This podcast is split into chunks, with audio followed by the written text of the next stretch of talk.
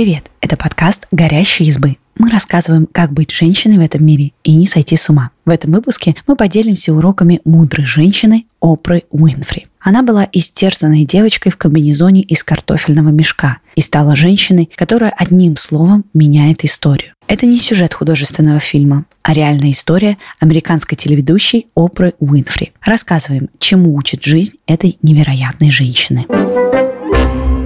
Среда, где вы родились, не диктует, кем вы станете. Ей даже не нужно называть свою фамилию. Одного имени достаточно, чтобы все поняли, о ком речь. Опра – легенда журналистики, одна из самых известных и богатых женщин в мире. Но в ее мире не всегда были признание и достаток. Опра родилась в городе Костюшка, штата Миссисипи в 1954 году. Это было время, когда у афроамериканцев практически не было гражданских прав. Их безнаказанно могли убить за попытку проголосовать. Но даже по ужасным стандартам жизни темнокожих южан семье Опры было тяжело. Мать родила ее еще будучи подростком. Она работала горничной, а отец был солдатом. Семья быстро развалилась, и первые годы Опра провела с бабушкой. Они были настолько бедны, что девочка носила комбинезоны из картофельных мешков, за что ее дразнили одноклассники. Ужасы детства Опры не закончились на бедности. Вместе с матерью она уехала к родственникам в Милуоки, штат Висконсин.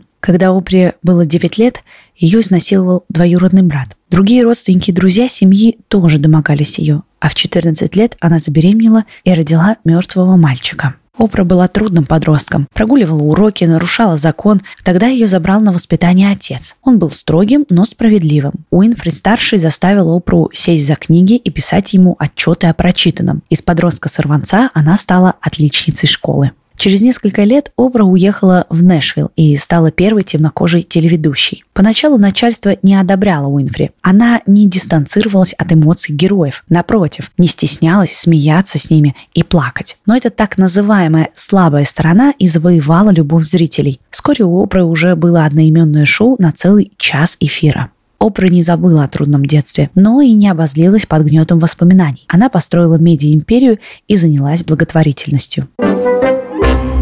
Не бойтесь быть первой. Опра стала первой женщиной, которая владела собственным ток-шоу и продюсировала его. Она специально набирала в команду талантливых молодых женщин, чтобы вдохновлять и помогать другим верить в себя и бороться за равноправие. Опра Уинфри признавалась, что пока она зарабатывала крупные суммы, ее продюсеры-женщины получали в разы меньше мужчин. Я пришла к своему боссу и сказала, им нужно повышение. А он спросил, почему?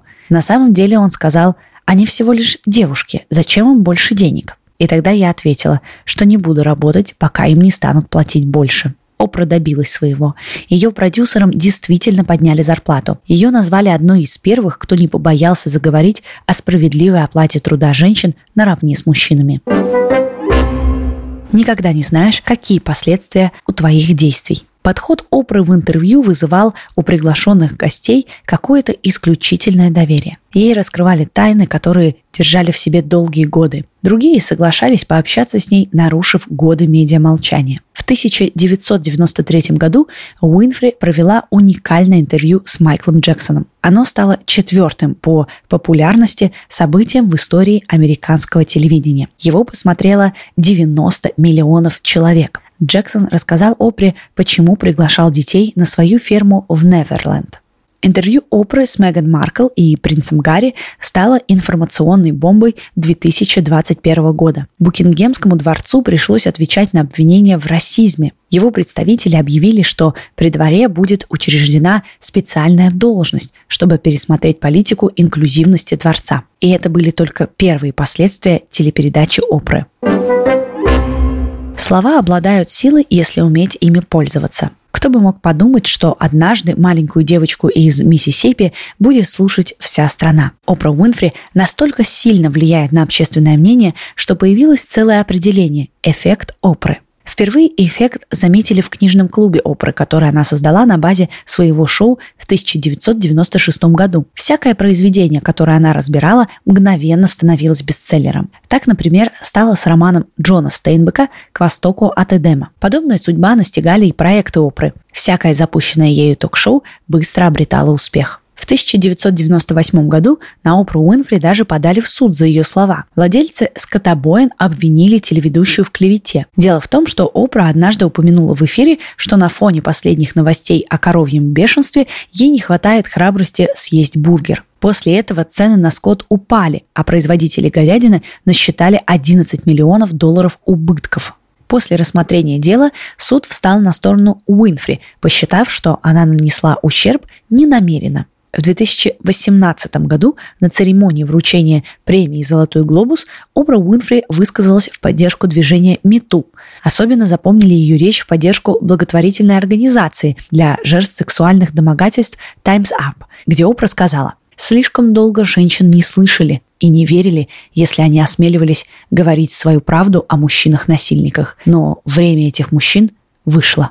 Речь Опры покорила всех. Настолько, что Уинфри предложили баллотироваться в президенты в 2020 году. Никто не сомневался, что она победит на выборах. Но этого мы уже не узнаем. Телеведущая отказалась участвовать в выборах. В этой политической структуре с ее неправдой, чушью и закулисной игрой я чувствую, что не смогу существовать.